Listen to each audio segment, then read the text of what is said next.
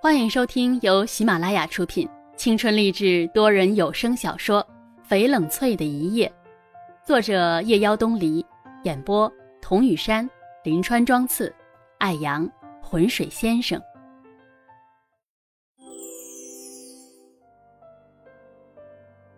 康思旭出来以后，情绪一直很不稳定。老崔，你知道吗？那里面好黑，好黑。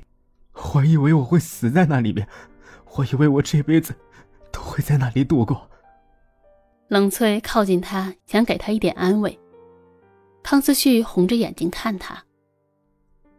冷翠，我完了，我这辈子都完了，我什么都没有了。你不要离开我，不要离开我，好不好？冷翠轻轻的拍着他的背，宽慰他：“康思旭，我不会离开你的。”小妖也不会，我们会在你的身边，我们会帮你，你要振作，一切都会好的。康思旭的眼神冷下来，嘴唇动了动。冷翠，我不喜欢徐小妖，这一点你很清楚。冷翠的呼吸一滞，抬起手臂，不知道该不该放下。他意识到他接下来要说什么。急促的站起身，想要走开。你永远都是这样，逃避是解决不了问题的，你不知道吗？康思旭抬起布满血丝的眼，哀怨的望着他。窗外的灯光明明灭灭，偶尔能听到几声汽笛。冷翠看到康思旭的眼睛，眼眶血红，像是要喷出火来，空气凝固在那一刻。我没有逃避过什么，一切本应该就是这样的。是啊，一切本应该是这样，也一直是这样的。他扯着嘴角，自嘲的笑。你那么聪明，早该明白，我喜欢的一直都是你。如果不是你，我可能都撑不了这么多年。冷翠的脸唰的一下就白了。他紧紧的揪住胸口的衣裳，感到身上一阵一阵的发冷。别说了。你喜欢过我吗？我叫你别说了。他绕过康思旭，想要冲出去。康思旭忽然扑过来，抓住他的肩膀。他仿佛听到骨头断裂的声音，惊叫道：“啊，你放开我，疼！”康思旭的身子一颤，颓然的放下冷翠。痛苦的坐下来，双手抱住头。你们一个个的都不要我，我妈不要我，你也不要我，我到底做错了什么？康思旭高瘦的身体蜷缩成一团。老崔，有些东西不能让的，你要明白。纷繁的思绪不断的涌进脑海里，额头两边的太阳穴突突的跳动着，像要飞奔出来似的。冷翠觉得整个人摇摇欲坠，她努力的让自己镇定，最后几乎是使出全身的力气，冷冷的对他说：“我没有让，我也没有什么可让的。你好好休息吧，不要让关心你的人失望。”康思旭冷笑着：“是吗？你会关心我，管我的死活吗？”康思旭，你不要这样。许叔叔费了好大的劲儿才把你毫发无损的救出来，徐小饶为了你好几天都没有休息了，你不能这样忘恩负义。毫发无损，忘恩负义。康思旭突然疯狂的笑起来，忘恩负义，哈哈哈哈哈哈哈！是啊，徐小饶帮了我。我一辈子对他感恩戴德，那么你呢，飞冷翠？我给你的感情，你要怎么来还给我？说出这句话，他已经感觉筋疲力竭了。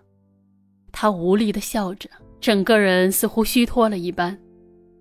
最后，他仰天长叹一声，两行清泪顺着发髻滚落下来，快速的湮灭在地板上。他自言自语一般的说道。我早已经把我自己的感情全部都给你了，怎么样，才算是毫发无损？冷翠无力的望着他，他用手摁住自己的胸口，那颗心似乎要跳出来一般，狂躁着。他闭上眼睛，他的身体仿佛已经麻木的无法动弹。可是他隐隐的知道，再也回不去了。康思旭祈求他：“老翠，我们走吧，你跟我走吧，我们离开这里，我们去一个没有人认识的地方重新开始，把我们丢掉的那么多年都找回来，好不好？”他抓着他的肩膀，眼睛里面又是痛苦，又是挣扎，又是绝望，又是渴求。他软弱无力的摇着头，痛苦的闭上眼睛。他不知道，原来这一切发生的时候，他竟然会如此痛苦，心乱如麻。那些熟悉的笑脸一一在眼前显过，像千百只虫子般吞噬着他。他几乎就要答应他了。这么多年的思念，此刻像汹涌的潮水般扑面而来，敲打着他最后的神经。他本以为他可以很坚强，他以为他可以控制自己几乎喷薄而出的情感。这么多年了，他都可以把自己的感情管理的那么好。他以为，他以为，眼泪滑落下来，他垂下头去，不敢再想下去。康思旭抱着冷翠，喃喃地说。老崔，我好害怕，我怕你像妈妈当年一样不要我，讨厌我，我什么都没有了，冷翠，我什么都没有了，我只有你，我只要你，求你，我求求你，我只要你。冷翠慢慢镇静下来，她摇摇晃晃的站起来，走到门口，她感觉很累。为了康思旭的事情，她也有好几天没有休息。声音轻飘飘的从胸膛里发出来，像是从地底下飘上来的诡异音符。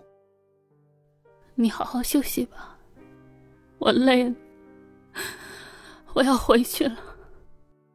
康思旭看着他一根一根的掰开他的手指，血气就不断的往上涌，他的心里一直有一个黑洞。